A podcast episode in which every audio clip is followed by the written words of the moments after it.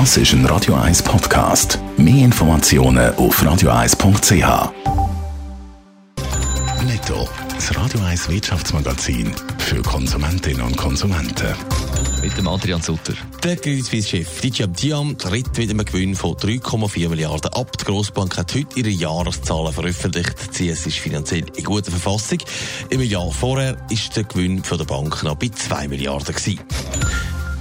Wegen dem Coronavirus hat der Schweizer Uhrenhersteller Swatch in China mehrere Filialen geschlossen. Mit dieser Massnahme, weil wir die Mitarbeiter schützen, hat es geheißen. In der Zwischenzeit ist die Zahl der Todesopfer durch den Virus auf über 1300 gestiegen.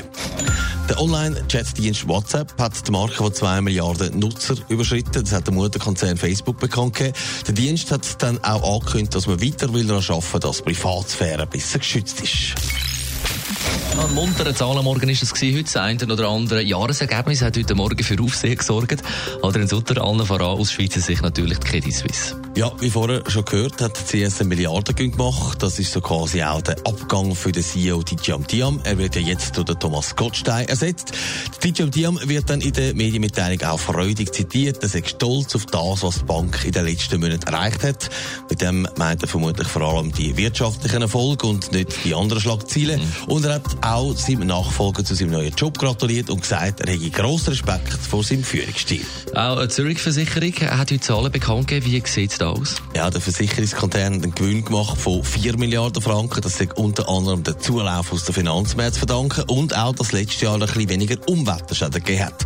Auch der Nahrungsmittelkonzern Nestle hat bei den Jahreszahlen können frohlocken. Fast 13 Milliarden Reingewinn hat man da können bilanzieren und man hat auch schon bekannt gegeben, dass man in diesem Jahr weiter wachsen und vor allem auch schneller. Ganz anders sieht es beim Chemiekonzern Clariant aus. Die haben heute müssen ein schweres Jahr verkünden.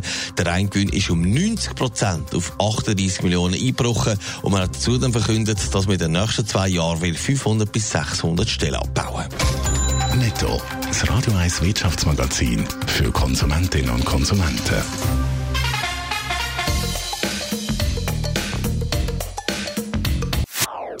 Das ist ein Radio 1 Podcast. Mehr Informationen auf radio1.ch.